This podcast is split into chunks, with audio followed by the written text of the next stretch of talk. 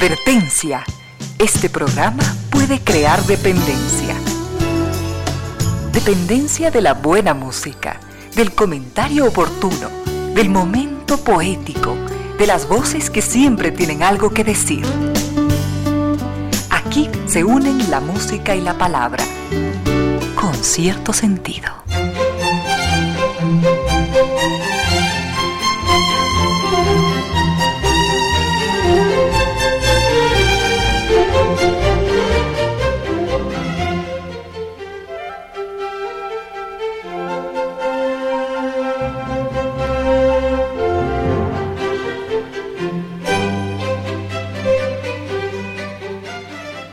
De la tarde y tres minutos, bienvenidas, bienvenidos, gracias por sintonizar Radio Suceso 101.7, gracias por compartir estas horas de música, comentarios y entrevistas. Y ojalá, ojalá al final de la jornada, como siempre, podamos imaginar con estos favores que la fantasía nos hace, podamos imaginar que hemos rendido un real, justo y merecido, merecidísimo homenaje a la inteligencia, a la sensibilidad, a la autoestima, a la confianza, a la alegría de vivir y siempre, siempre, a las ganas de luchar de todos, donde quiera que nos encontremos, a las ganas de luchar por una vida más digna en lo individual y en lo colectivo.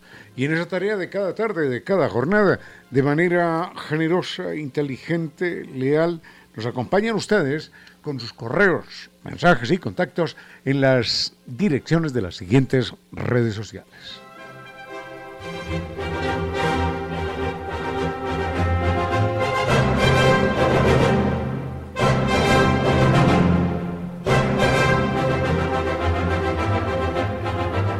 Nuestro correo electrónico es eh, concierto sentido ecuador gmail.com. En Facebook nos siguen como concierto sentido ese. Mi cuenta en Twitter arroba Ramiro Díez y en Instagram arroba Ramiro Díez Velázquez. Tenemos mucho para compartir en este día. Hoy es miércoles, miércoles, miércoles. Sí, miércoles 15, miércoles 15 de junio y al frente en controles está el doctor Vinicio Soria dispuesto a entregarnos estupenda música. Recuerden que llegamos hasta ustedes gracias a la presencia de estas destacadas empresas e instituciones que creen que la radio, en medio de nuestras humanas e inevitables limitaciones, la radio puede y debe llegar siempre con calidad y calidez.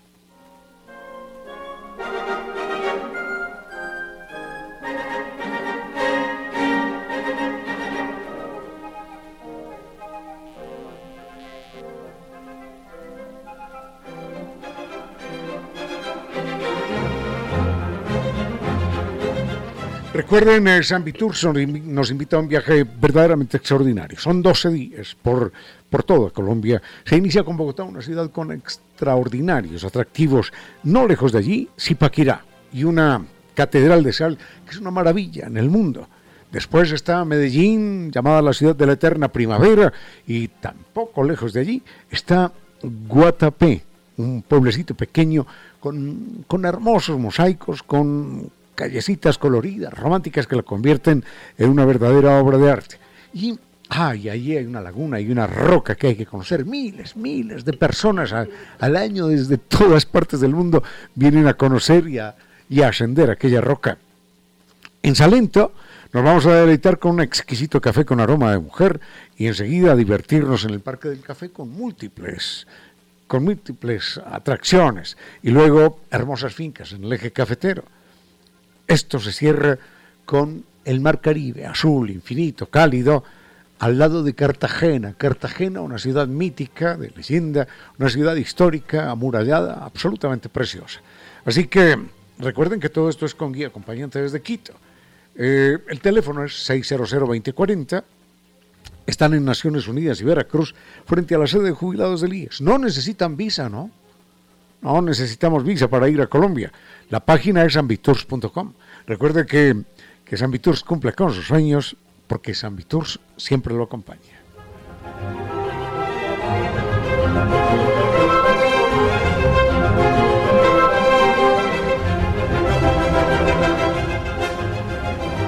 Problemas de humedad por capilaridad ascendente ya no tienen razón de existir, no porque la solución es científica, técnica, con garantía de por vida y la entrega Kibli de Nova Técnica.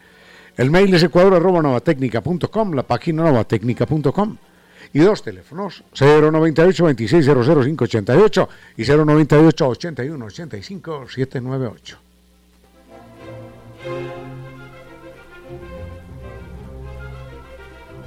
El estado loading es ese estado oh, terrible en el cual simplemente el internet ya no existe. El estado loading no tiene tampoco usted por qué soportarlo, ni más faltaba. Recuerde que la opción es una opción inteligente, un Internet tricampeón de los Speed Test Awards. Ese es NetLife. Entre a la página netlife.es o llame al 3920 000.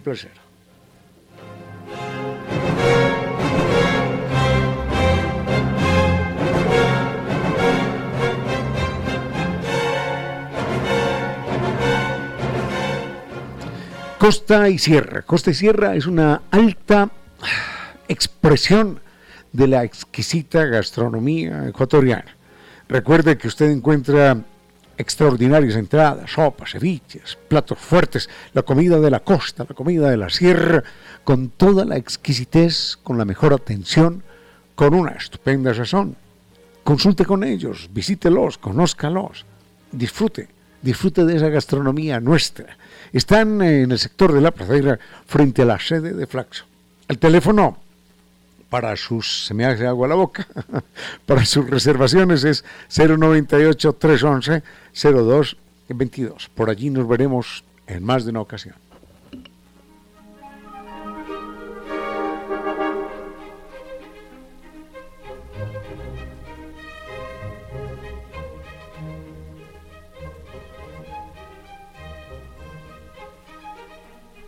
Tenemos mucho para compartir en esta tarde. Al frente en control decíamos el doctor Vinicio Soria, dispuesto a entregarnos estupenda música. Empezamos con Ah, sobre el Renacimiento. ¿Por qué el idioma latín duró tanto? ¿Por qué duró tanto? Bueno, duró, pero se, multiplicó, ¿no? Tuvo hijos que ya mm, conservamos, conservamos algo del latín, pero, pero ya no hablamos latín, ni más faltaba. Y esto, ah, es una pregunta de carácter gramatical. Bueno, con mucho gusto. Vayamos con música y volvemos. Con cierto sentido.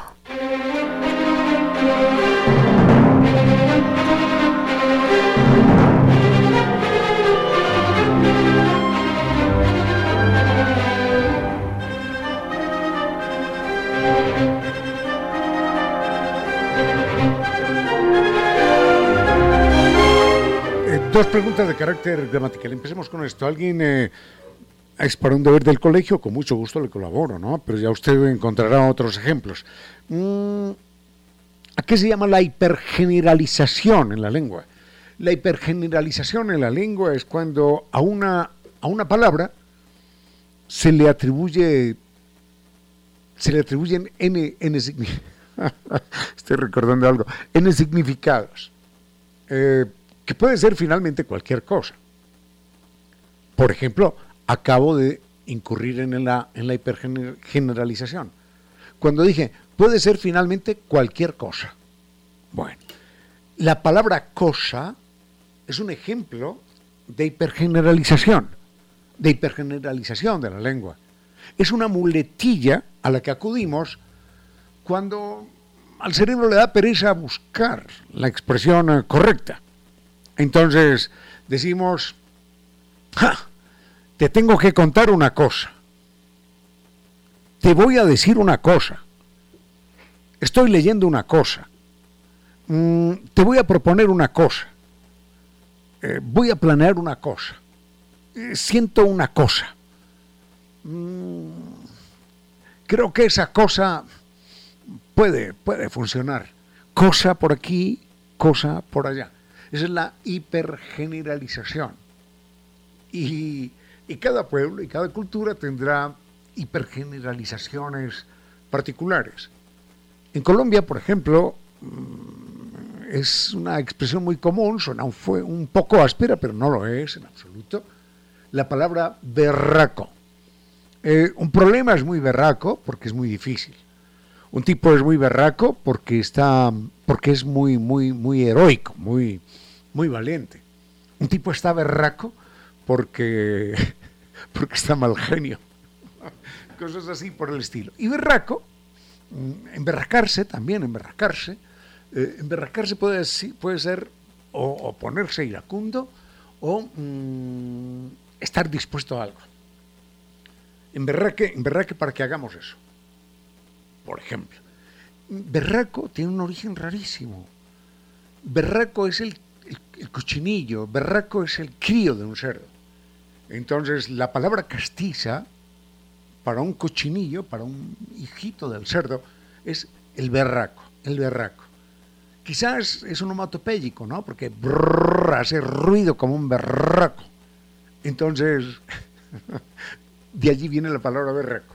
Y quizás la tosudez, el mal genio, qué sé yo, el ímpetu que muestra un, cerdito, dan origen a la palabra emberracarse o estar berraco. Ahora, obviamente es una forma de pereza mental. ¿Qué tipo tan berraco, no? En vez de decir qué tipo tan valiente, tan heroico, tan atrevido. Estoy berraco, ¿eh? en vez de decir estoy iracundo, estoy furioso, estoy mal geniado, estoy descompuesto, estoy. Estoy, en fin, dispuesto a lo que sea. Eh, qué problema tan berraco, qué problema tan difícil, tan complicado, tan inescrutable. Pero no decimos inescrutable, difícil, complicado, sino berraco, berraco, berraco por aquí, berraco por allá. Y así mm, sucede con la palabra cosa también. Te voy a decir una cosa, ¿eh? te voy a contar una cosa. ¿Qué me estás diciendo? Eso, eso que me estás diciendo no se, se parece a cualquier cosa. ¿Se dan cuenta? Bueno, era una cosa que no sé cómo funcionaba. Entonces eso es la hipergeneralización. Y lo otro, ya, lo otro sí no es tanto con, bueno, con gramática no, sino con, el ori, con el, la aplicación errática de una frase. Inicio, el problema en Quito, el problema del transporte en Quito es un problema latente. El problema de la epidemia es un problema latente. El problema de la carestía es un problema latente. Esas frases, las tres, el problema del transporte en Quito es un problema latente.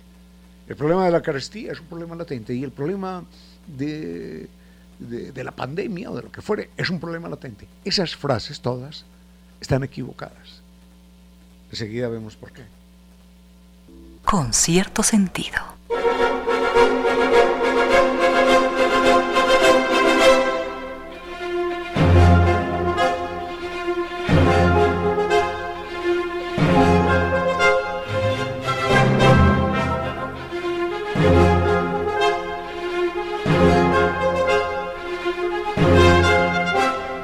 Esto es lo que se llama una migración de sentido, un cambio de sentido en la palabra.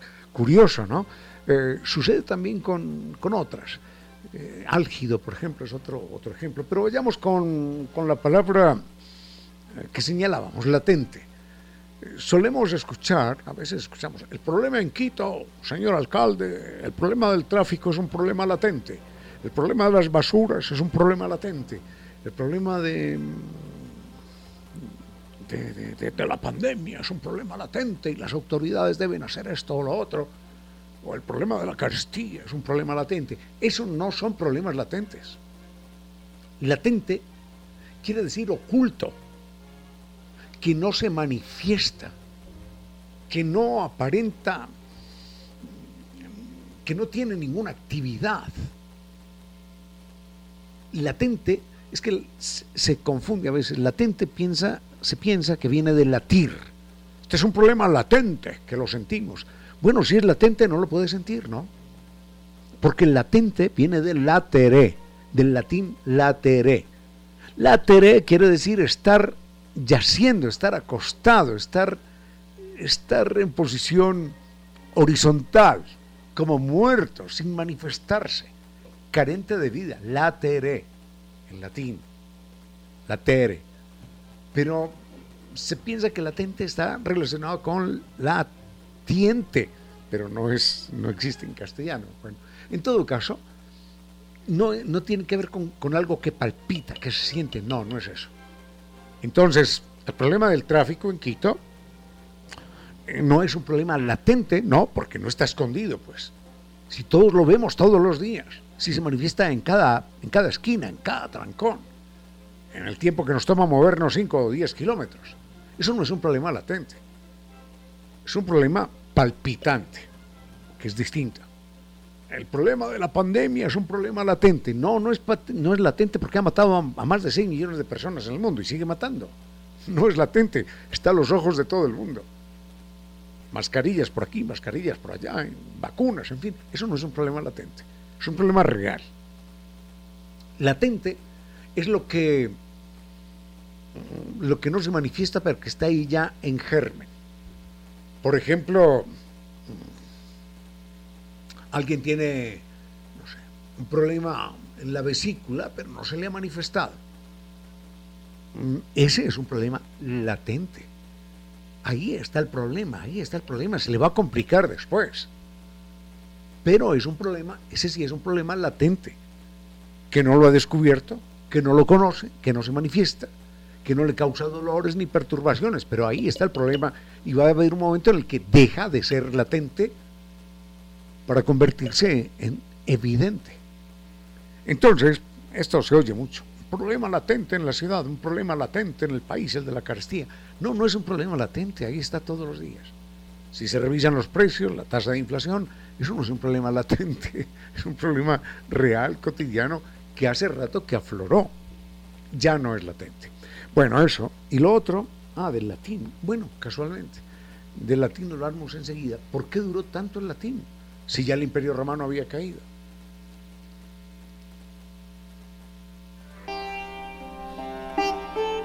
Defender los derechos de los otros es lo mejor de nosotros, los humanos. Artículo tercero. Ningún animal será sometido a malos tratos ni a actos crueles.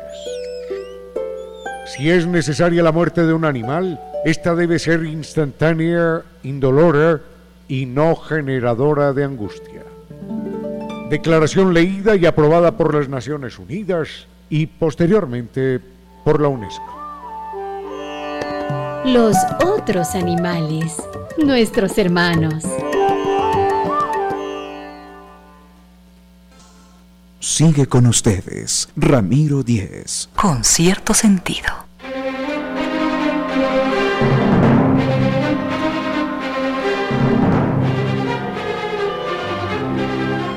Gracias, don Mateo. Esta pregunta viene muy al caso, porque justamente estábamos hablando un poquitito del latín. Bueno, el latín dura tanto, mm, dura hasta, hasta el año 1500, hasta el año 1600, ¿quién lo diría, no? Por lo menos en América, porque las... Esto es, esto es, esto es increíble, porque las declaraciones de los conquistadores españoles a los indígenas nuestros se las hacían en latín. Imagínense aquello. Porque latín era la lengua de Dios, la lengua del pueblo elegido, y entonces eh, obligatorio era que aprendieran o que hablaran el latín, ¿no? Y las declaraciones eran verdaderamente espantosas, ¿no? A un grupo de indígenas ahí desarmados, locos, sin saber de qué se trataba, les decían, pues si, si no obedecéis os causaremos dolor y muerte, y tomaremos vuestras posesiones, vuestras hijas y mujeres, y estamos autorizados por el Santo Papa de Roma. Todo esto en latín. Así se lo hubieran dicho en castellano, tampoco iban a entender media palabra. Y así se lo hubieran dicho en la lengua de ellos, tampoco iban a entender media palabra. Como si que llega alguien por allá a decirme que, me va a causar dolor y muerte, pero ¿por qué? Pues si estoy en mi casa que en nombre de un señor que no conozco me van a me van a robar las mujeres y las hijas y que esta tierra ya no es mía. Eso ni dicho en la lengua de los indígenas lo hubieran podido entender.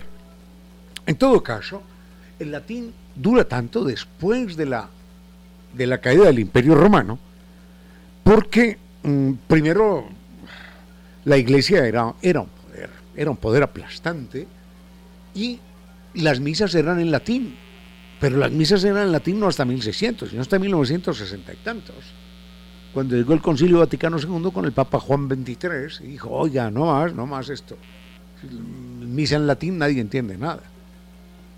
Entonces, hasta 1960 y tantos. Es decir, estamos hablando de la semana pasada. Pero además, la Iglesia prohibió discutir los temas religiosos y académicos si se iba a hablar de historia, si se iba a hablar de astronomía, si alguna vez iban a hablar, si se iba a hablar de teología, de los ángeles, de, de cualquier cosa, todas las discusiones tenían que ser en latín. Algunos dicen que la idea era que la gente, que la gente no entendiera. Los libros de, Aristóteles, por ejemplo, que estaban en griego, estaban, estaban prohibidos. Y el latín había penetrado, como era el imperio romano el que difundía la lengua, el latín había penetrado cuántos idiomas. El portugués, el griego, el francés, el italiano, mm, el alemán mismo, el ruso, por supuesto el español, el catalán, el rumano. ¿Cuántos idiomas más? No sé. Pero, y todos los otros idiomas, ocho, nueve que se hablan en, España, salvo el, salvo el, euskera. Pero el resto todos, absolutamente todos. Es decir, era más de una docena, casi una veintena de lenguas penetradas por el, por el idioma latín. Por eso duró tanto, porque tuvo un vehículo de imposición que fue, que fue la iglesia. Mm, pero además, ah, es que este tema quedó pendiente de hace algunos días, cuando señalaba, señalaba que el avance, el avance tecnológico, académico, científico, filosófico de, de Alemania, se le debe a Lutero. Y enseguida vemos por qué, y está relacionado con el idioma latín. Con cierto sentido.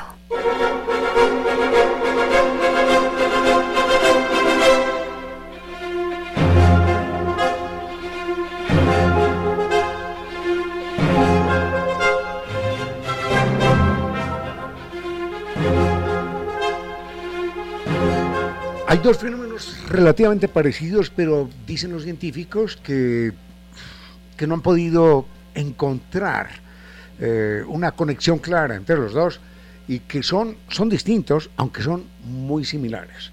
Sé que de uno de ellos ya hablamos aquí hace mucho tiempo, que son los eh, rayos, rayos bola, tienen otros nombres, no recuerdo cuál, y el otro son los, los fuegos de San Telmo.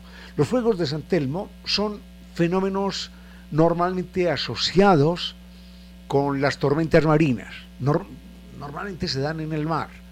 Eh, y son unas, unas luces intensas de color blanco azulado que generalmente se posan sobre los, sobre los mástiles. Decían que los marineros de antes que era la presencia de San Telmo, el santo patrón de los marineros. Otros decían que no, que, ese no era San Telmo porque eh, San no los había protegido y después de aquella luminiscencia extraña había, se había desatado una tormenta terrible que hundió el barco y mató a tantos. Entonces que no podía ser San Telmo. Para algunos era San Telmo, para otros no era San Telmo. El asunto es que San Telmo, por ningún lado, los científicos dicen que es un problema de carácter o un fenómeno de carácter atmosférico que que no deriva, que no deriva en incendios, por lo pronto, es decir, no incendia las velas, sino que es una luminiscencia extraña asociada con una descompensación, la carga eléctrica de la atmósfera. De alguna manera es un rayo que, que se junta alrededor de un objeto cualquiera, particularmente de los mástiles. Si ustedes leen o si recuerdan haber leído a Moby Dick, en Moby Dick aparece un, un, un, un fuego de San Telmo. Eh, Cristóbal Colón eh, reporta también otro, otro fuego de San Telmo. Cristóbal Colón, Moby Dick. Eh, Julio Verne también, pero en el viaje al centro de la Tierra, reporta otro fuego de San Telmo. Y esto se parece, yo nunca he visto un fuego de San Telmo, ¿no? pero se parece a un fenómeno que sí pude apreciar en alguna ocasión. Yo ya mm, compartí con ustedes este recuerdo de mi niñez y, como es tan impactante, como fue tan impactante, mm, lo quiero compartir con ustedes en otro, en otro momento, más adelantito, más adelantito, porque este mismo fenómeno se dio en alguna ocasión en, Rusia, precisamente en la frontera con, con Ucrania, eh, y allí eh, un rayo bola, que es lo que se llama, mató a siete expedicionarios.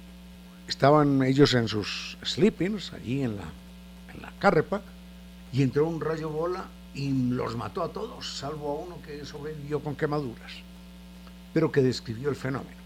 Bueno, enseguida vemos ese momento de terror porque nadie, nadie está libre de vivir una experiencia de estas. Y es mejor saber lo que con ese objeto pasa. Con cierto sentido.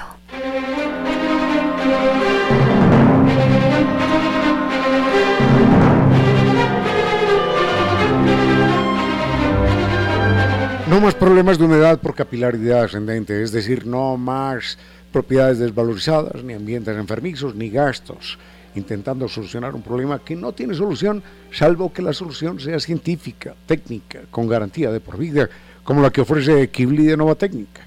El mail es ecuador.novatecnica.com, la página novatecnica.com y dos teléfonos, 098 26 00588 y 098 81 85 798. lo del rayo bola, que sé que ya lo conté, pero que es, que es impresionante, lo quiero compartir con ustedes enseguida porque nunca se sabe, nunca se sabe qué le pueda pasar a uno en la vida. Y entonces ese rayo bola tan, tan inocentito, que será eso, y lo puede matar a uno. ¿eh? Enseguida les cuento. Con cierto sentido.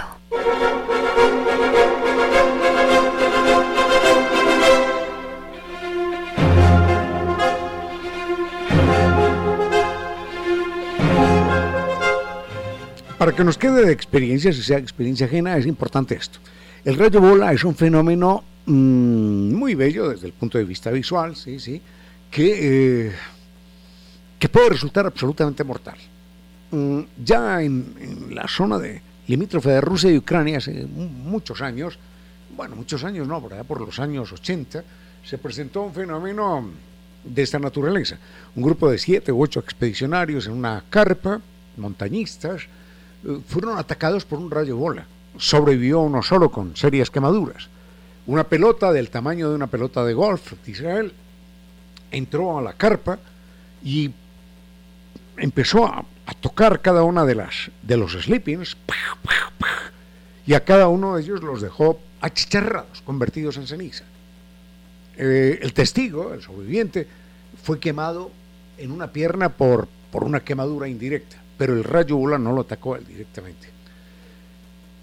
Este mismo fenómeno, mm, perdonen que cuente esta anécdota personal, pero es muy importante, lo viví en mi niñez. Éramos, creo que una docena, diez personas de mi familia, números redondos, eh, en una ciudad muy calurosa. Y era plena época de Navidad. Eh, deberíamos viajar eh, ese mismo día en avión, pero sucede que por alguna razón la línea era o vendió los boletos nuestros o canceló el vuelo, no sé qué pasó. Nos tuvimos que quedar en aquella ciudad 10 personas y era una época navideña, una ciudad turística, y no, no había un hotel, no había nada, absolutamente nada. Entonces alguien de alguna manera se enteró, nos consiguió una casa antigua, en la parte más antigua de la ciudad, y allí nos tiraron seis, siete colchones al suelo y dormimos toda la familia. Los niños ahí juntos, amontonados en algún colchón, en fin. Y era una ciudad muy calurosa, uno tenía que dormir en ropa interior. Sucede que eso de la una de la mañana quizás nos despertamos llorando del frío. Los niños y los adultos, del frío llorábamos. ¿Pero qué es esto? Y no necesitamos encender la luz porque había una luz que flotaba en el cuarto, una luz del tamaño de una pelota de, de béisbol o de tenis, más o menos. Flotaba ingrávida y, y, además iluminaba todo el ambiente. Entonces, nos pusimos a llorar de miedo. Una tía decía que era un fantasma porque aquella casa era muy vieja, que era un, espíritu de alguien que allí había muerto y empezó a rezarle a las ánimas del purgatorio. Aquella cosa flotaba de un lado a otro y nosotros corríamos de un lado a otro para que no nos tocara, ¿no? Y, atravesaba una mesa y atravesaba la pared, volvía a aparecer, hasta que finalmente mm, se esfumó. Cruzó una pared y ya nunca más regresó. Estábamos convencidos de que aquello era eso, un fantasma, un espíritu, pero pasaron los años, me encontré en algunos textos y algunos testimonios con, con este mismo fenómeno descrito por otras personas. Es lo que se llama un rayo bola. Los científicos no tienen claro cómo se forman y por qué.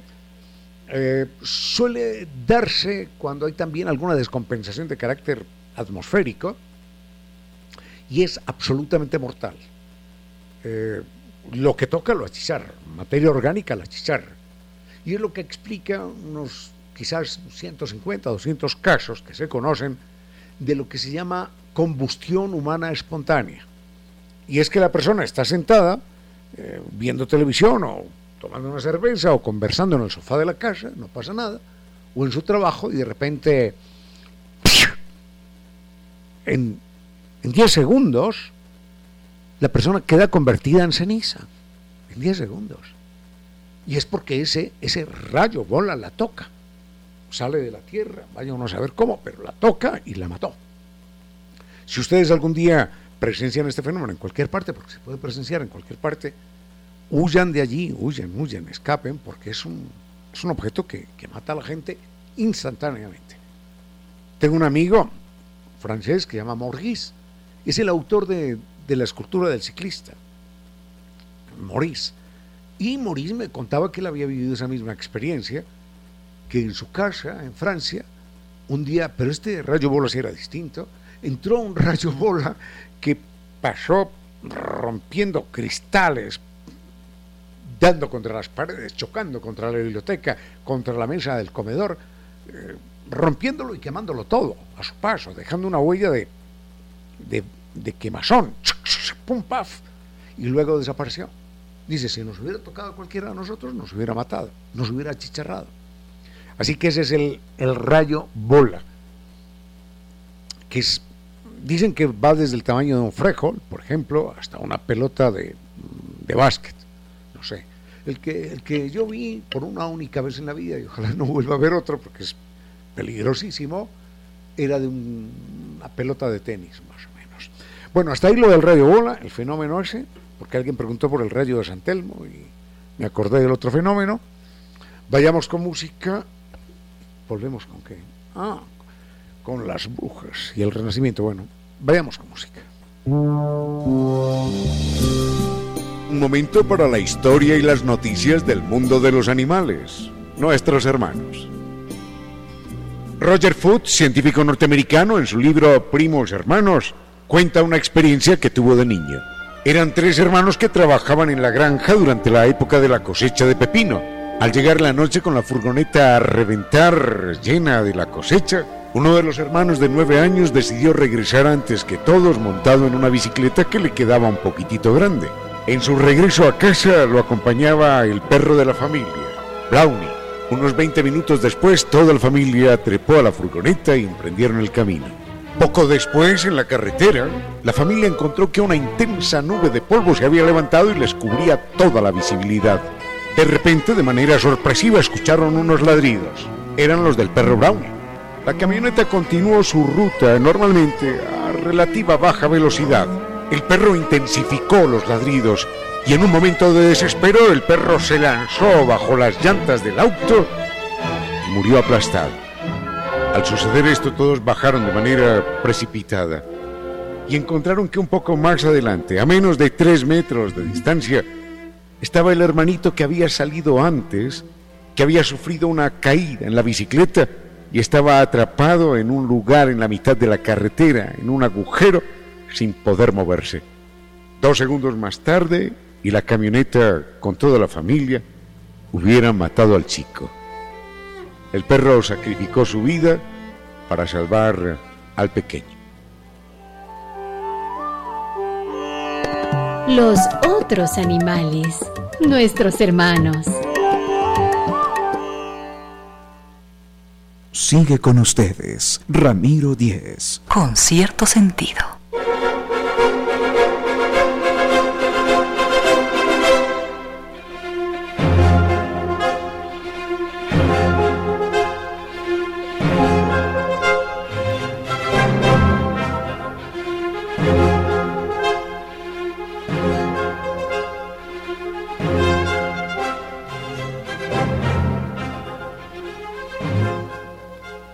Muy bien, eh, don Ricardo nos pregunta sobre...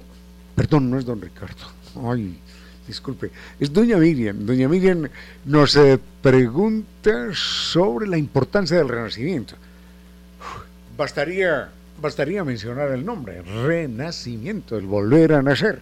Ahora, se vuelve a nacer mm, a, a muchas perspectivas distintas de la vida, Pero, como decía Heródoto, nadie se baña dos veces en el mismo río. Entonces, se vuelven a hacer con algunas aproximaciones a la vida, pero ya el mundo ha cambiado, necesariamente. Entonces, no es que se vuelva a esa época gloriosa, dorada, de, de los clásicos romanos y de los clásicos griegos. No se vuelve exactamente a eso. Pero hay algo de ello que se mantiene por encima de los siglos. Hay que recordar que hay una época dorada que arranca fundamentalmente en el año 500 antes de nuestra era y arranca en lo que hoy es Grecia, tanto el Peloponeso, la parte territorial, continental, como en las islas. Eso fue muy importante en el desarrollo del pensamiento, de la, de la inteligencia, de la tecnología, de la ciencia en algún momento nos detenemos a, aclarar, a compartir por qué la ciencia surge allí, en esa parte de Grecia, y no surge, por ejemplo, en China, que era un imperio que tenía 3.000 años más. Imperio. En tanto que sí surge en Grecia, que eran más que el Peloponeso, eran un montón de islitas por aquí regadas y demás. ¿Por qué surge allí y no en China? Ese tema lo podemos conseguir mañana con un poquitito más de tiempo. En todo caso, es una época gloriosa en la historia de la humanidad, gloriosa en términos de la inteligencia, del pensamiento. Es la primera vez que los seres humanos se preguntan si existen o no existen dioses. Porque claro, eran pueblos politeístas, el dios del fuego, el dios de la lluvia, del viento, el dios del amor, del vino, de tantas cosas, de la guerra, y y alguien en un momento dado se pregunta si, si existen tantos dioses y si acaso existen, qué influencia realmente tienen en nosotros. Porque parecería ser que no nos prestan, no nos prestan mucha atención. Eh, bueno, entonces se preguntan eso, se preguntan por el tamaño del cosmos. Imagínense un personaje como, como Aristóteles eh, preguntándose ¿Cuántas, estoy confundido, no sé si es Aristóteles o Arquímedes, no sé cuál de los dos, cuántos granos de arena caben en el universo? Preguntándose eso. ¿A quién de nosotros se nos ocurre esa pregunta? Y planteada la pregunta, ¿a quién de nosotros se nos ocurre hacer el cálculo? ¿Cuántos granos de arena caben en el universo? Bueno, se preguntaban eso y ocupaban sus neuronas y su inteligencia intentando establecer esas verdades científicas. Y no solamente se preguntaban acerca del tamaño del universo y del número de granos de arena que allí cabía, sino cuál era la partícula más pequeña. Recordemos Leucipo y Demócrito diciendo, no, no, no, no, no. Hay, un, hay una partícula tan pequeña que ya no puede ser divisible. Ya no se puede dividir. Y lo llamaron átomo. Átomos es que no se puede dividir. Tomos, en griego, es división.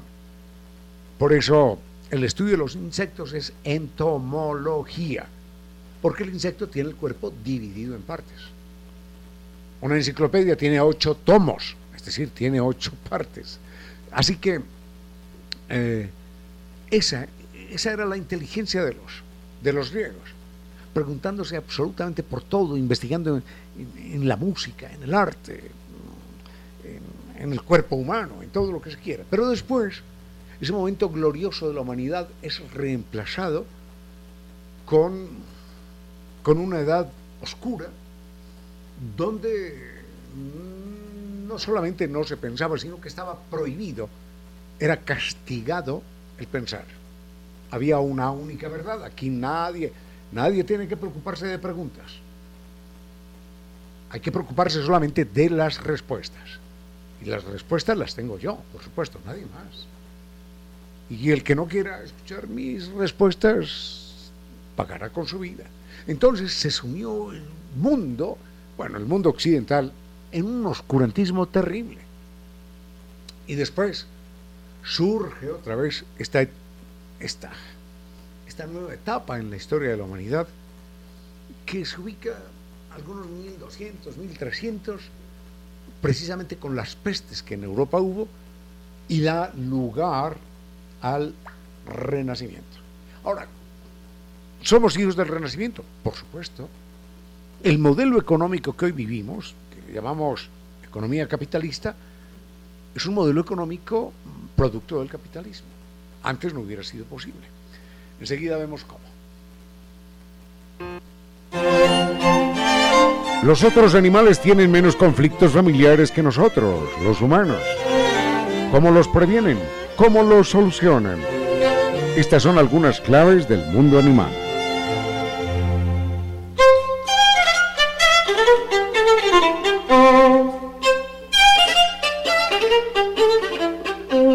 En los otros animales como en nosotros, los humanos, se presenta el mismo fenómeno. Los animales que desde niños han sido privados del amor de su madre, ya adultos, no podrán nunca dar amor a sus respectivas crías y tendrán, inclusive, dificultades para reproducirse. Si lo hacen, si logran reproducirse, las nuevas crías tampoco recibirán las dosis necesarias de amor que necesita aprender su cerebro y de esta manera se multiplica la cadena del desamor. Si esas crías logran sobrevivir, de mayores serán eh, más desadaptadas, intolerantes, egoístas y violentas. Esto es algo muy parecido a lo que podemos encontrar, por supuesto, en los seres humanos. Quizás este fenómeno de la carencia de amor explique los torbellinos irracionales y violentos de lo que llamamos nuestra civilización. Conocida una de las causas, tendríamos entonces parte de la solución a la violencia del ser humano y de las sociedades que hemos creado. Queda claro que la respuesta es el amor desde las etapas más tempranas de la vida para hacer de la vida algo que merezca vivirse.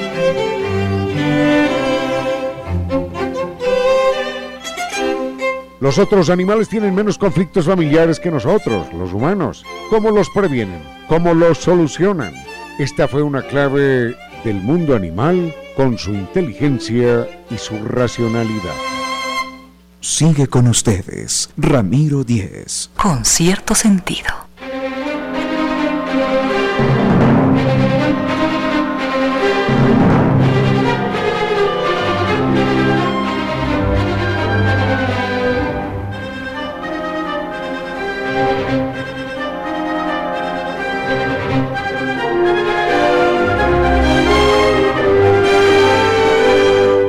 Costa y Sierra es un exquisito restaurante que, ah, que enarbola lo más, lo más fino de nuestra gastronomía ecuatoriana. Costa y Sierra es eso, toda la exquisitez de la costa, toda la exquisitez de la sierra, allí en un solo lugar, que está en el sector de la pradera, frente a Flaxo. Acérquese a ellos para que disfrute eh, toda la maravilla de nuestra alta cocina ecuatoriana. La gastronomía ecuatoriana puede pelear en cualquier parte del mundo por su calidad, por su variedad. Tenemos aquí nichos ecológicos cada 20, cada 30 kilómetros y en cada lugar hay un plato exquisito que hace parte de nuestra memoria, de nuestra identidad, de nuestro placer. Así que la invitación es esa, acérquese a Costa y Sierra, disfrute de, de la sazón, de la presentación, del lugar, de la atención, de todo, absolutamente de todo. El teléfono, anótenlo para sus uh, reservaciones, es el 098-311-0222. Por allá nos vemos.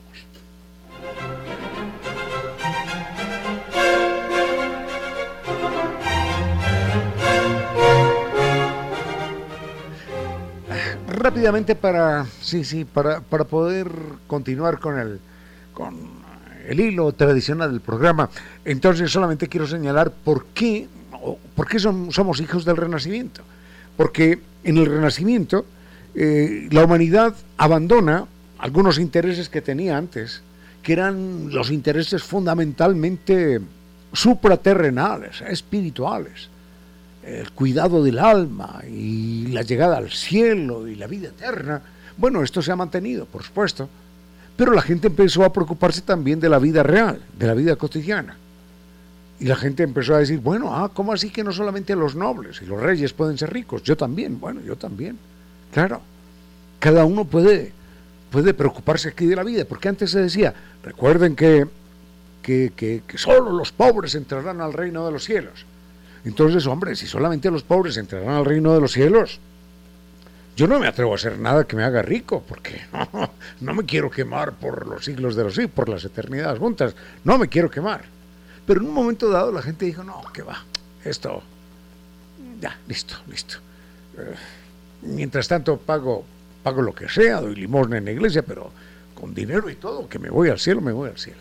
Entonces ya la gente tuvo el propósito de, de vivir bien aquí, en esta tierra. Sí, sí, vamos a vivir muy rico en la otra, pero también en esta. Y entonces surge un modelo, un modelo de producción y una filosofía que es el bienestar aquí en la tierra. Entonces aparece ya no el sueño del alma inmortal, de la vida eterna, sino el de una buena vida aquí. Vamos a comer bien, vamos a vivir bien, vamos a cuidarnos, vamos a disfrutar y, sí, vamos a tener dinero, pero vamos a, vamos a disfrutar sin, sin que esto nos merezca el infierno, ni más faltaba. Entonces surgió una filosofía del yo, del ego, del bienestar, de lo material, del triunfo, del éxito, que es fundamentalmente de la afirmación del yo y, de, del respeto a esta vida también. Vamos a hacer esta vida algo respetable. Entonces aparece ese modelo económico que dice es absolutamente lícito, y no solamente lícito, sino necesario enriquecerse, porque esa es la prédica del modelo, de del modelo capitalista sea exitoso, enriquezcase, gane, venza, supérese. Ese es el, esa es la filosofía.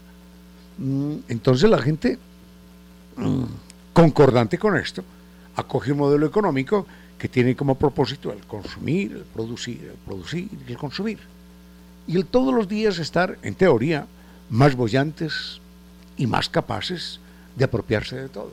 Así que por esa razón, eh, hoy, siglo XXI, tercer milenio, somos hijos del renacimiento europeo. Vayamos con música y volvemos en un momento. Este es un tiempo con cierto sentido, para que de todos broten las luces que todos precisamos.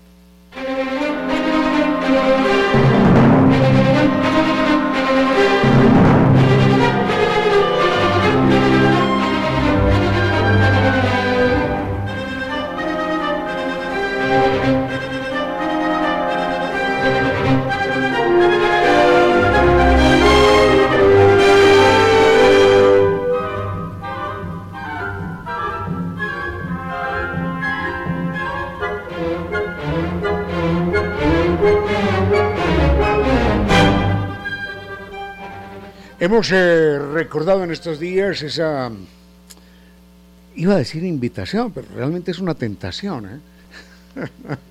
la tentación de viajar a Colombia. Punto uno, estamos aquí pegaditos. Punto dos, no necesitamos visa, no.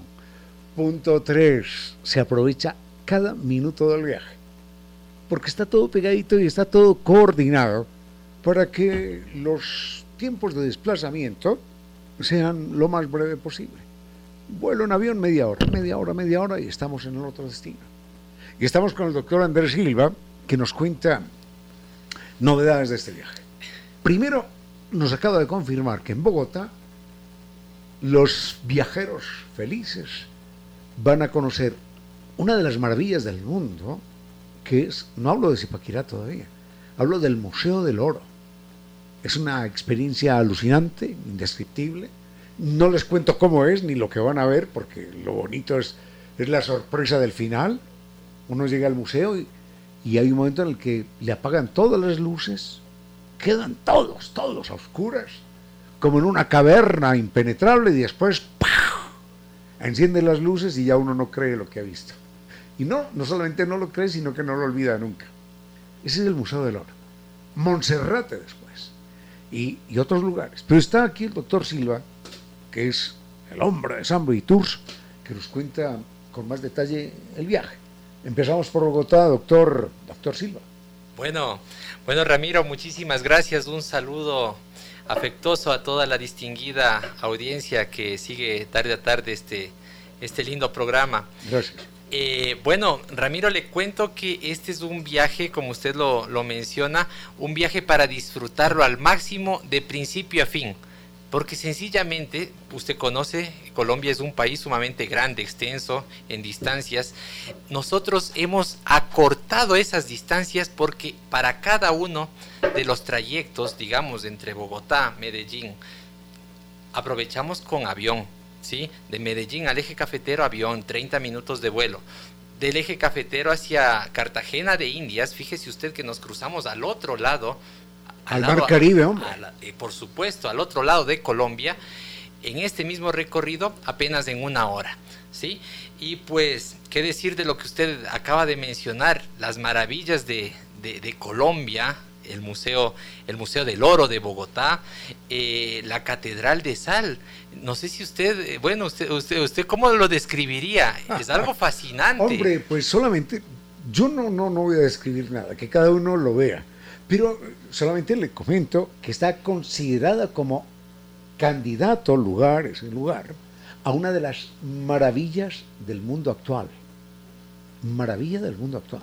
Así como dicen, hombre, las pirámides, no sé qué más. Bueno, la, Catedral de Sal está considerada como candidata a ser una de las eh, siete, ocho maravillas del mundo actual. Es que hay que ver aquello, hay que estar adentro. Por supuesto. Es una obra donde, donde se combina la geología, la ingeniería, la majestuosidad de la ingeniería y la arquitectura, y también el aspecto religioso, ¿no? Allí la gente va devotamente en, peregrinación. Yo diría, yo diría, Ramiro, es una experiencia alucinante visitar la Catedral de Sal, porque cuando usted ingresa usted se fija que simplemente, bueno, es, como que entra un cerro, eh, penetra una montaña y descubre dentro de, dentro de esta montaña toda esta maravillosa catedral, hecha pues evidentemente en sal, ¿no? Gigantesca, majestuosa. Así, así describiríamos a esta, a esta visita, la primera visita de nuestro recorrido. Pero nuestro recorrido, a medida que se va desarrollando, pues vamos observando, vamos maravillándonos con diferentes atractivos. Empecemos pues luego de visitar... No, está lejos, ¿eh? ¿eh? está a 50 kilómetros. Por supuesto, es un, es un recorrido de es un recorrido de mediodía que se lo realiza. es decir, de mediodía y no, es el viaje de mediodía, ¿no? No, no, no, todo el recorrido, o sea, de, Bogotá a Zipaquirá está... hombre, 50 kilómetros es lo que tiene Quito de norte a sur. Por supuesto. Es eso. Sí, entonces, entonces aprovechamos muy bien el tiempo y, y, que hemos, que, vaya, ¿qué es lo, ¿cuál ha sido la idea de hacer este viaje? La idea ha sido que nuestros turistas puedan disfrutar al máximo el tiempo, ¿ya? aprovechar al máximo e ir conociendo cada uno de los encantos de Colombia. Empezamos, empezamos por Bogotá, luego nos vamos a Medellín, mire usted, su tierra, Ramiro, la ciudad de la eterna primavera. Ya no la conozco, pero ya no la conozco. Bueno, mire, la ciudad Medellín con su clima espectacular, qué decir del trato de los colombianos, del carisma, la alegría de su gente, del paisa, disfrutar también de Guatapé, disfrutar de esas callejuelas hermosas, románticas, con esos, esos mosaicos que atraen a todos los, todas las miradas, ¿no? Yo estaba, yo estaba equivocado y hablando con, un amigo de Colombia, eh, le contaba esto del viaje y, y, yo le decía, desde niño escuchaba que esa piedra de Guatapé, que tiene las dimensiones, no las dimensiones, bueno, más de 200 metros de altura, más de 200 metros, eh, tiene, tiene un volumen de 3 millones, 3 millones de metros cúbicos y tiene más de 66 millones de peso de tonelada, de peso, de peso, de toneladas de peso.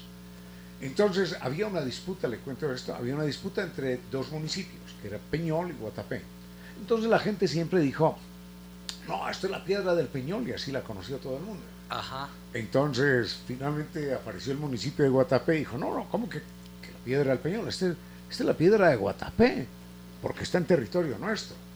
Y entonces los del Peñol dijeron, bueno, no hay problema, llévensela.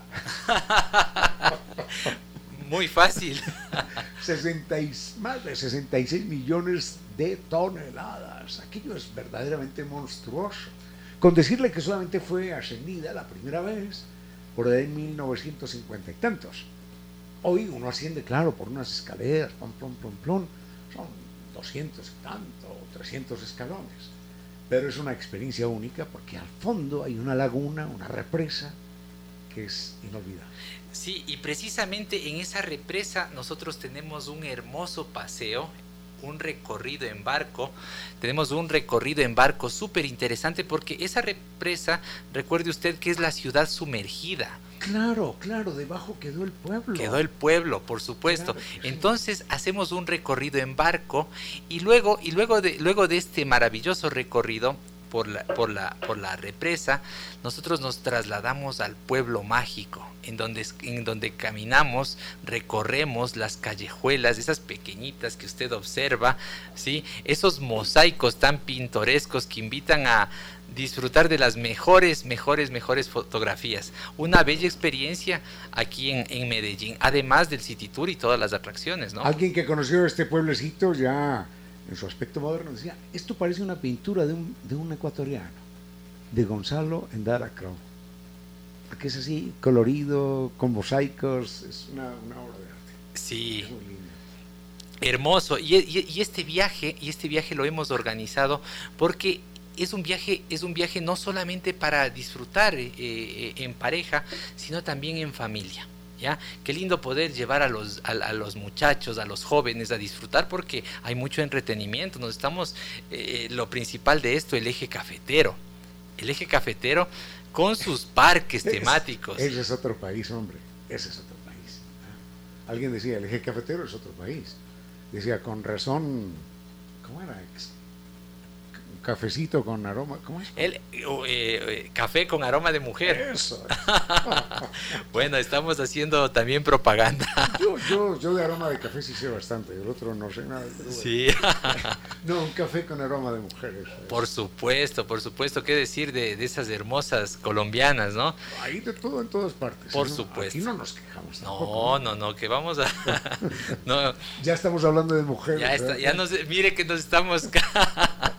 Sí, sí, sí, pero, pero lo hermoso de este recorrido por el eje, el eje cafetero son sus parques temáticos.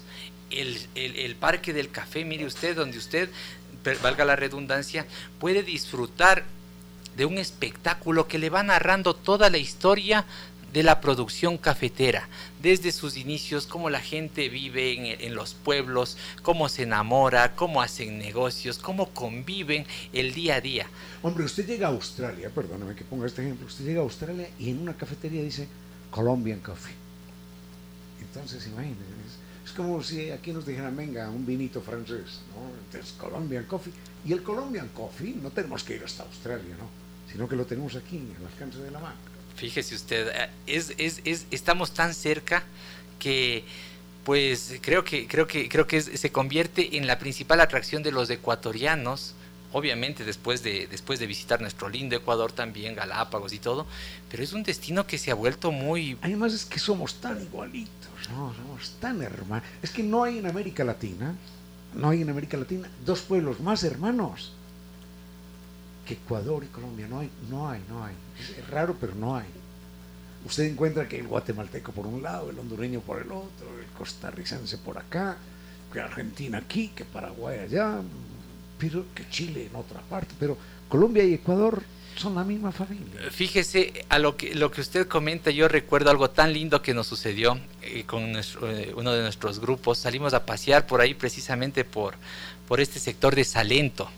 Y en Salento, que es un pueblito, un pueblo pequeñito, hay, hay, ahí se encuentran pues esas famosas cantinas. Ah, ¿Sí? Donde la gente se pega sus aguardienticos y todo.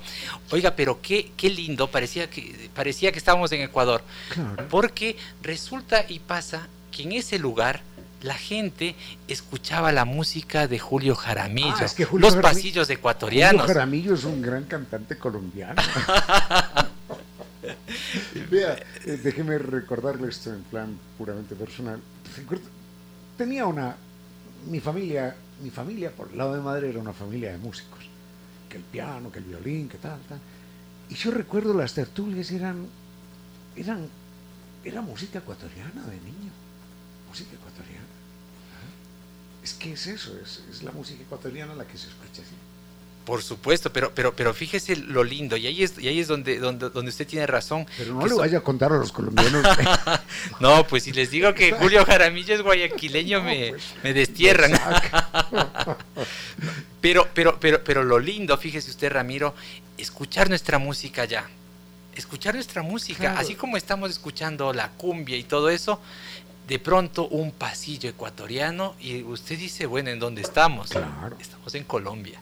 ¿Sí? Claro, claro, Hermosas experiencias. Es que se siente lo, somos, somos la misma unidad geográfica, así, cerrada, cerrada. Usted va por la serranía ecuatoriana y continúa al norte y es la misma gente, el mismo estilo eh, con la serranía colombiana. Sí, y además de eso yo, yo, yo, creo que destacaríamos también el, el, el carácter del paisa, todo alegre, todo jovial. ¿Qué decir cuando a usted le invitan a, probar algo en algún restaurante, la atención? O sea, es, es a uno, uno se siente como en casa, definitivamente. Claro, a veces uno, señor, ¿usted qué ha parado? Venga, entre para que pruebe Al señor no me le cobra, ¿eh? No me le cobra. ¿Qué me pasa? Entonces, venga, lo invito. Y uno dice, qué maravilla. Entonces, la próxima vez, la próxima vez uno tiene que pasar por ahí y entrar y comprar. Porque la orden que da el dueño es, al señor no me le cobra. Y uno ah, ¿qué pasa aquí? Por supuesto. Y algo, y, algo, también que, se, que, destacamos y que, y que, hay que hay que reconocer ese e, e, el, desarrollo que ha tenido el, turismo en esta zona específica de, de Colombia a través de sus parques. Fíjese usted, visitamos un parque que se llama La Recuca, en donde usted se siente por un momento, por un día, lo que es ser un agricultor, lo que es ser un cafetero, ¿ya? Lo que es recolectar las semillitas, lo que es tostar el café, lo que es molerlo, lo que es degustarlo, ¿por qué no? Cuca, cuca en el argot campesino colombiano es algo muy bonito, algo exquisito, algo bellísimo. Entonces la recuca es ya el top top. por supuesto. El parque, el, el, parque Panaca, donde usted, por ejemplo, tiene la oportunidad de, valorar el campo, porque el mensaje de ellos es sin campo no hay ciudad. Y de una manera tan cómica, tan artística, las demostraciones de los animales hacen realmente una experiencia única. Y luego de visitar, mire usted, de visitar el eje cafetero, nos trasladamos al otro lado de Colombia a Cartagena. Cartagena de Indias. Hágame el favor. Qué horrible. qué horrible no poder estar allí. Ah, bueno, Ramiro. no, qué ciudad tan bella, ¿eh? Hombre, García Márquez vivía enloquecido con esa ciudad, ¿eh? Y ahí está la casa de García Márquez donde él vivía también. Eh, tenía una casita allí. Bueno, una casita no, una casa en, Cartagena. Es una ciudad llena de historia. esas murallas. Es extraordinario. Cuando uno llega allí y y descubre que aquellas murallas construidas por los españoles para que no fuera tomada Cartagena de Indias por los piratas ingleses, después fueron tomadas por los patriotas y gracias a eso derrotaron a los españoles, es una maravilla. Es una obra de ingeniería que se la quisiera hoy cualquier lugar del mundo. Es una cosa impresionante. La lógica, la inteligencia de esa construcción es algo verdaderamente maravilloso, obra de los españoles. Por supuesto, y, fíjese usted cuando, cuando llega a Cartagena, evidentemente usted está sobrevolando, lo primero que le, que le, llama la atención es el, mar de siete colores, el, mar hermoso, pero, pero ya estando ahí, usted se queda anonadado con todas las construcciones. Recordemos que Cartagena, por supuesto, el, castillo de San Felipe, por ejemplo, ¿sí? Todas estas construcciones del, siglo XVI que a uno le evocan esas emociones de antaño, ¿no? Es algo fabuloso. Y aquí pues en Cartagena, luego de este hermoso recorrido, cerramos con broche de oro con cuatro noches, perdón, cuatro días y tres noches con sistema todo incluido para disfrutar al máximo del ambiente de la fiesta en Cartagena de Indias. Usted es un tipo malintencionado y uno aquí trabajando. Me recuerdo una vez, esto fue delicioso, recuerdo una vez en, Cartagena, me invitaron allí, estaba por allá, y eh, en Playa Blanca, un lugar bellísimo, mm, un grupo de cuencanos allí ah, metidos en el mar, disfrutando ese mar azul, el mar Caribe. Y un, cuencano dijo una frase que a mí no se me olvida. Estaba así con el agua hasta el cuello, flotando, Dice, esto es mejor que trabajar. Caramba, esto es mejor que trabajar. Lo, lo resumió todo. Esto es mejor que trabajar. Bueno, ya. ¿Qué, más se puede decir? Y, el cuencano con su cantadito, pues. esto es mejor que trabajar. Doctor, doctor Silva, vamos a dar el teléfono de San Viturs para que nos llamen. Hay algunos cupos Claro que sí, Ramiro. Nuestra salida confirmada es para el 11 de julio. tenemos, tenemos ahorita ocho espacios disponibles, ¿sí? Y estamos a las órdenes en nuestras oficinas y también al 600-2040. Muy bien, doctor Silva. Acordaráse de nosotros, parroquianos, cuando esté por allá en las playas. Por supuesto. Y, en los Bogotáes, y en los Medellines, en todos esos lugares y en el eje cafetero. Muchísimas gracias por acompañarnos. Gracias a usted, Ramiro. Muy agradecido de su entrevista.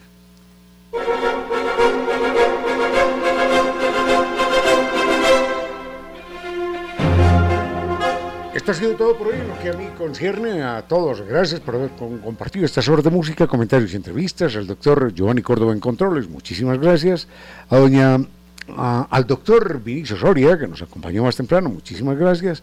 A doña Reina Victoria Díaz, que llega enseguida con su vuelo de música y palabras, muchísimas gracias. A nuestros gentiles, inteligentes, leales, auspiciantes, gracias por acompañarnos y por creer que la radio, en medio de nuestras humanas e, e inevitables limitaciones, la radio puede y debe llegar con calidad y calidez.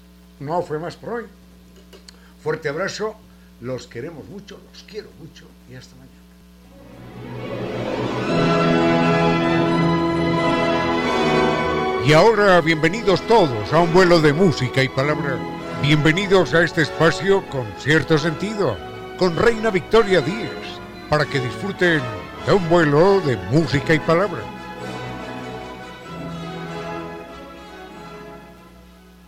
Arrancamos ya este vuelo de música y palabra con cierto sentido. Estamos en miércoles, mitad de semana. Muchísimas gracias a todos ustedes por sus mensajes, a Juan Ramiro Paredes, Eli Bravo, Javier Favara, que nos enviaba un libro sobre Paracelso, porque ayer nos habíamos centrado en la, en la vida de este alquimista, de este hombre que terminó convertido en una leyenda. Para arrancar en este vuelo de música y palabra con cierto sentido, tenemos algunos anuncios. El primero, Hoy día teníamos programado un lanzamiento del libro de Stephen Alban, bueno, dos libros en realidad, en Mr. Books del Morel Jardín. Este evento, dados los recientes acontecimientos en el país, ha sido aplazado. Cuando ya tengamos nueva fecha la estaremos anunciando, así que pendientes al programa, a las redes sociales, para que puedan acompañarnos también ese día en el que estaré presentando estos dos libros. Por otra parte, Especial invitación para todos ustedes, queridos amigos, hoy miércoles 8 de la noche, a través de todas nuestras redes sociales, es decir, Facebook, YouTube, Twitter, Instagram, se me escapa alguna por allí, vamos a hacer un live junto con Ramiro. Nos vamos a centrar en los sueños, vamos a transitar por ese universo que es tan desconocido, apasionante a la vez y será un verdadero gusto poder hacerlo con ustedes y además en vivo. Así que por favor, bienvenidos a seguirnos. Enseguida doy las redes sociales para que puedan seguirnos en la red de su preferencia y así compartimos un poquito más después de este vuelo. Les había dicho que iba a compartir las redes sociales para que pudieran seguirnos para hacer el live más tarde. Entonces, para quienes prefieran YouTube, Ramiro Díez y Reina Díez con cierto sentido. O escriben con cierto sentido y ya aparecen por allí nuestras efemérides, nuestras fotografías, los cuentos, diferentes producciones que hemos hecho. Si es que prefieren Twitter, dos cuentas porque se va a transmitir de forma simultánea. Arroba Ramiro Díez y arroba Reina Victoria DZ. Facebook con cierto sentido y también Instagram arroba reina victoria 10. Bienvenidos todos a seguirnos en estas diferentes cuentas. De esa manera mantenemos esta interacción constante. Siempre es muy bello saber que está Osvaldo, que está Oscar, que está nuestra querida amiga Nelia, Augusto Irena, Pablo, mm, Víctor, David Nicolalde, Henry Jimbo, Eric, Kenia Díaz Santos que nos sigue desde Cuba. Es más, por eso ayer habíamos escuchado nada más, nada menos que los referentes, uno de los varios referentes que tiene Cuba. Y también Ah, por supuesto, los temas que ustedes nos han propuesto, queridos amigos. Nos habían preguntado por nuestros queridísimos compañeros, hermanos de vida, que son los otros animales. Y en esta ocasión nos vamos a centrar en los perros. Vamos a centrarnos ahora en los canes, en los perros que siempre están allí con nosotros. Bueno, no a todos les encantan los perros, algunos son más de gatos. Es más, creo que ya hemos mantenido este debate juntos, queridos amigos. Algunos son del clan gatuno, otros de los perros, otros van allí entre ambos bandos, ese es mi caso, por ejemplo, y son tan bellos y siempre nos dejan pistas sobre nuestra historia. Eso es lo que ha sucedido con los perros, porque en este tiempo reciente se ha hecho más de una investigación para comprender esa transición que hubo del lobo al perro, qué fue lo que sucedió para que se generase este salto evolutivo, para, como si es que hubiésemos encendido una luz. Aplastamos un interruptor y ¡pum! se produjo el salto evolutivo. Entonces son los investigadores los que se han preguntado qué ha pasado en la historia para que esto sea posible. Se han dedicado a estudiar a los canes, por supuesto, y nosotros, que somos muy afortunados, vamos a conocer qué es lo que ha dicho esa comunidad científica al respecto.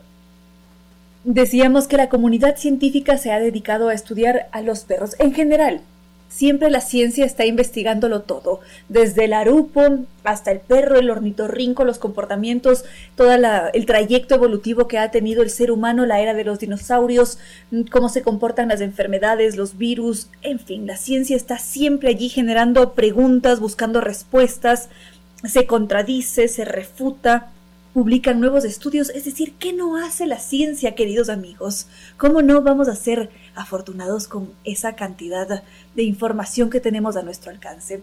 Y ahora, en el caso de los perros, lo que han hecho los investigadores es siempre centrarse en yacimientos arqueológicos y en esos espacios se han encontrado con más de un caso en donde seres humanos han sido enterrados con perros, con cachorritos, algunos de nueve meses y cuando ellos hacen el análisis de esos huesos descubren que algunos de los animales tenían enfermedades, es decir, que si es que vivieron fue gracias a los seres humanos, gracias a ese cuidado que les entregaron. Y estos ejemplos son encontrados en Alemania, en Israel, por acá también seguramente. En general esas tumbas son la viva prueba de que se produjo una domesticación del lobo al perro. Este es un hecho milenario, por supuesto, pero es todo un recorrido evolutivo que ha marcado esa línea entre la humanidad y el perro como uno de nuestros mejores amigos. Y el asunto aquí es que la comunidad científica se pregunta por qué, cómo fue que esto sucedió, qué cambió en el lobo para que éstos empezasen a llevarse con los seres humanos. ¿Cuál fue ese salto e-, e-, ejecutivo, iba a decir yo, ese salto evolutivo? Vamos a hacer una pausa, cafecito, tecito, en mi caso va a ser un jugo de naranja y enseguida continuamos. Con cierto sentido.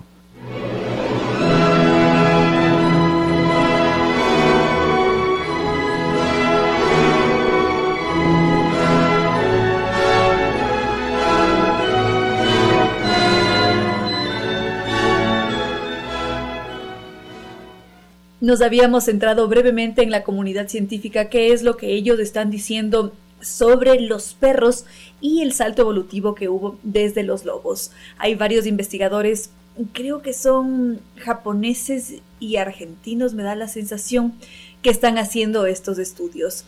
Y las hipótesis que ellos plantean es que se ha producido una mutación genética que hizo que el lobo, cuando estaba en contacto con los seres humanos, sufriera menos. Y esto se produjo en el roce cotidiano. Y ese roce cotidiano finalmente terminó en cariño. Y no se sabe exactamente cómo, pero ellos consideran que esto fue lo que sucedió porque han hecho ya varios estudios con canes actuales. Creo que hasta ahora han manejado una muestra de 600 perros de diferentes razas, por supuesto, y han descubierto que hay una relación entre la producción del cortisol, que es la hormona del estrés, y la calma de los perros cuando están presentes los seres humanos. Entonces, lo que nos está diciendo ahora la comunidad científica al respecto es que hubo una predisposición genética por ciertos lobos que tenían un poquito de miedo, sin embargo se atrevían a acercarse a los seres humanos y como consecuencia empezaron a adquirir estas aptitudes que hoy día les permiten compartir con nosotros como nuestros compañeros. Por ese motivo los perros son menos agresivos, no tienen tanto temor como si lo tiene un lobo. Y a esto se suma que el perro tiene la capacidad de comprender el gesto humano. Nos podemos dar cuenta si es que tenemos un perro o si es que nuestro primo, sobrino, tío tiene un perro también cómo ellos reconocen cómo nos sentimos. Si es que estamos tristes y empezamos a derramar lágrimas, ese perro se desespera, intenta lamernos o mover la cola o jugar con nosotros porque se conecta. Ese perro es empático. Tiene un vínculo estrecho con el ser humano y esta es una habilidad, una aptitud que ha adquirido. Y lo que plantea la comunidad científica es que esto es posible porque existe este interruptor genético que permitió ese salto. No se sabe, y eso es lo que quieren comprobar, si es que fue por el estrés, porque tal vez cuando ellos estaban estresados necesitaban algo de calma y ese ser humano servía también como un compañero, como un elemento o una herramienta de protección y por ese motivo fue relevante para este salto evolutivo a esto se puede sumar la cultura de esos pueblos, el clima, muchos otros elementos que tienen mucho que ver en el proceso de selección. Pero en todo caso, hasta ahora se apuesta por esta mutación genética que posiblemente es sensible al estrés y que podría ser la explicación de la domesticación. Eso es lo que se está proponiendo ahora desde la ciencia. Un comentario adicional sobre los canes que son nuestros grandes amigos y cómo se ha producido este salto evolutivo. Bueno, hemos revisado una de las hipótesis que intenta explicar por qué se convirtieron en nuestros mejores amigos. Como siempre la ciencia se refuta o es muy crítica consigo mismo, hay otros investigadores que dicen que tiene sentido, que es muy razonable que haya ciertos genes o que haya una predisposición genética para que los lobos hayan buscado asociarse con los seres humanos, porque esto facilitaba la convivencia, había menos estrés. Sin embargo, nos dicen que esto no es concluyente, porque quizás había desde antes ciertos lobos que no eran asustadizos per se. Entonces, no necesariamente fue porque buscaban el cobijo del ser humano, sino que simplemente no había tanto miedo y por ese motivo tenían facilidad para acercarse no solamente a los humanos, sino a otros depredadores o eran mucho más arriesgados. Otros investigadores, en cambio, consideran que ciertos perros primitivos tienen que haber tenido otros interruptores genéticos, no uno único, para facilitar esa domesticación. Consideran que no es tan simple como activar un gen, desactivar otro, porque es mucho más complejo. En cuestiones de genética va mucho más allá. Entonces es allí donde otros investigadores empiezan a desarrollar otra clase de hipótesis, de propuestas para ser analizadas para comprender qué fue lo que pasó con esos lobos de la edad de piedra, porque se produjo esta inclinación natural por hacerse amigos de los bípedos y así empezaron a repartirse por el mundo. Pero en todo caso todos estaremos de acuerdo con que son muy bellos que han sido muy relevantes también para nuestro proceso evolutivo y que son siempre una verdadera alegría en nuestras vidas. Con cierto sentido.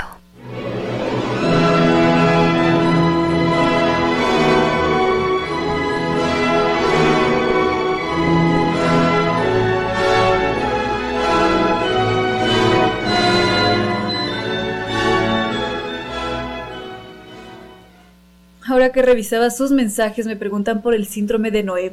Cosa curiosa, justamente hoy por la mañana estuve leyendo un artículo al respecto, el síndrome de Noé, que mm, es un, es un trastorno psiquiátrico bastante delicado. Se lo conoce como este trastorno de acumulación de animales y quienes lo padecen lo que hacen es empezar justamente a acumular animales en el espacio en el que viven están muy mal cuidados, viven hacinados, desnutridos, enfermos, a veces se los maltrata y son casos muy delicados como ya lo habíamos dicho porque hay esta necesidad de auxiliar a los animales pero al mismo tiempo está presente la acumulación, no están bien cuidados o se buscan solamente animales exóticos y la persona cree que está cuidando al animal, pero no lo está haciendo y tampoco se está cuidando a sí misma porque viven hacinados en muy malas condiciones. Y este es un trastorno que empieza a agravarse con el pasar del tiempo, porque luego los animales también se reproducen, hay un descontrol, no hay un cuidado veterinario y se convierte en un problema real, complicado. Enseguida podríamos comentar algo más.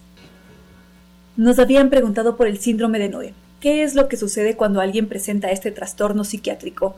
Podríamos pensar en una señora de 60 años que empezó a acumular perros, los recogía de la calle, ella sentía que los estaba cuidando, auxiliando, pero llegó un punto en el que tenía cientos de perros que vivían en muy malas condiciones, recibían muy pocos alimentos, muchos de ellos llegaron a morir se enfermaron con sarna, es decir, estaban en muy malas condiciones. Y cuando se hablaba con esta persona, la persona decía que estaba auxiliando a los animales, que estaban muy bien cuidados, tenían mucho amor y no les hacía falta nada. Pero resultó ser todo lo contrario. Entonces, este es em, es un trastorno muy delicado, como lo habíamos mencionado al inicio, porque esas personas realmente adoran a sus animales, son lo único que tienen en su vida, consideran que son su familia, que están haciendo un trabajo por cuidarlas y cuando se descubre qué es lo que está pasando, les retiran a los animales y luego esa persona se queda con un vacío enorme. Y esto evidentemente acarrea otros trastornos y siempre va a ser necesario tener allí presente un apoyo psicológico, que se produzca un tratamiento psiquiátrico, porque se trata de un trastorno psiquiátrico. Entonces, cuando se detecta el caso, lo que nos dicen es que inmediatamente hay que acudir donde un especialista. Y por supuesto, lo más importante será también la retirada de los animales, cuidarlos, porque es otra vida a fin de cuentas. Eso es lo que podríamos mencionar al respecto. A esta hora, recuerde que deberíamos usar el pasado como trampolín, no como sofá. 17 horas, 47 minutos.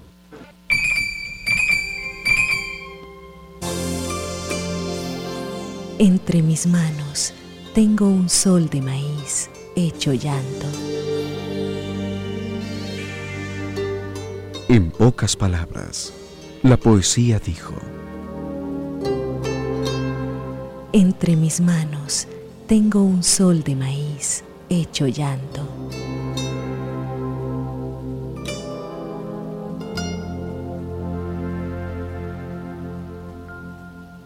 Con cierto sentido.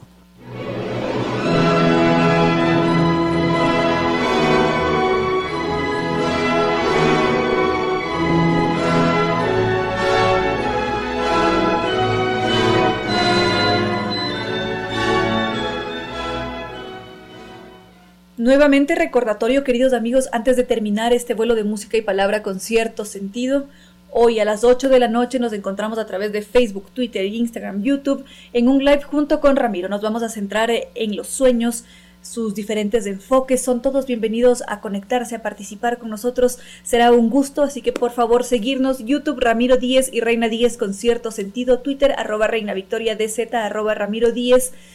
¿Qué más les dije? Facebook con cierto sentido e Instagram arroba reina Victoria 10. Muchas gracias por seguirnos y enseguida, dentro de poquitas horas, nos volvemos a encontrar. Con cierto sentido.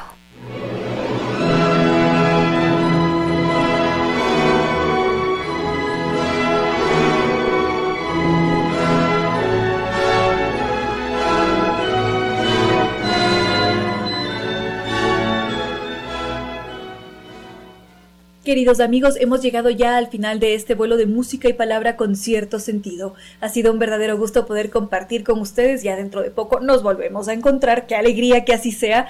Y mientras tanto, muchísimas gracias al doctor Giovanni Córdoba en Controles y también a nuestros queridos auspiciantes. Nova Técnica, la solución garantizada y de por vida a cualquier problema de la humedad.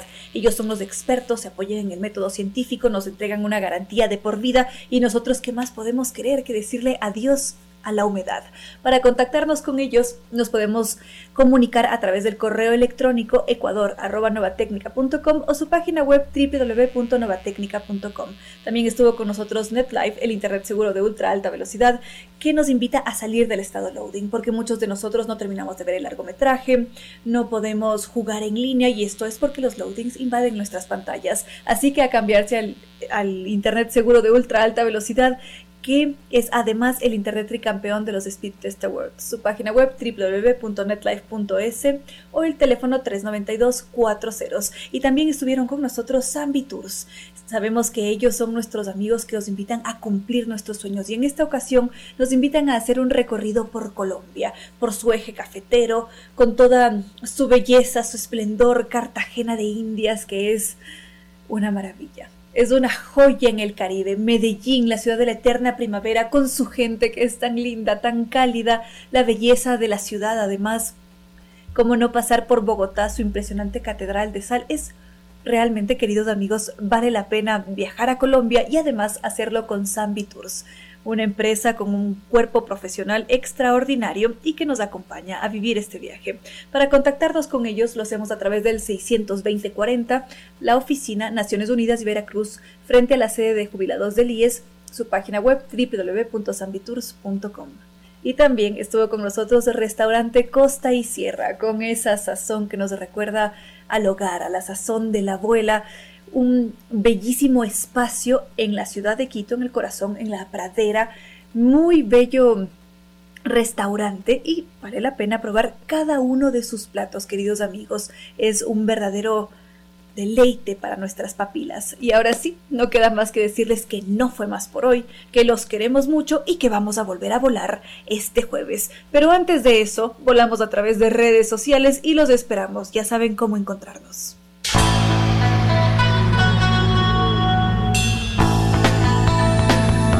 Como dicen, es cierto que en la vida no hay casualidades. Piense, ¿por qué escuchó usted este programa? Tal vez escuchó aquello que necesitaba o tuvo la sospecha de esa luz dentro de su propio ser. Una gota de agua, un corazón que late, una semilla en su memoria, un remanso en medio de sus prisas, una voz que aliente su esperanza, una pluma para sus alas algo de eso hemos querido ser. Aquí, en Concierto Sentido, con Ramiro Díez. Y Reina Victoria Díez.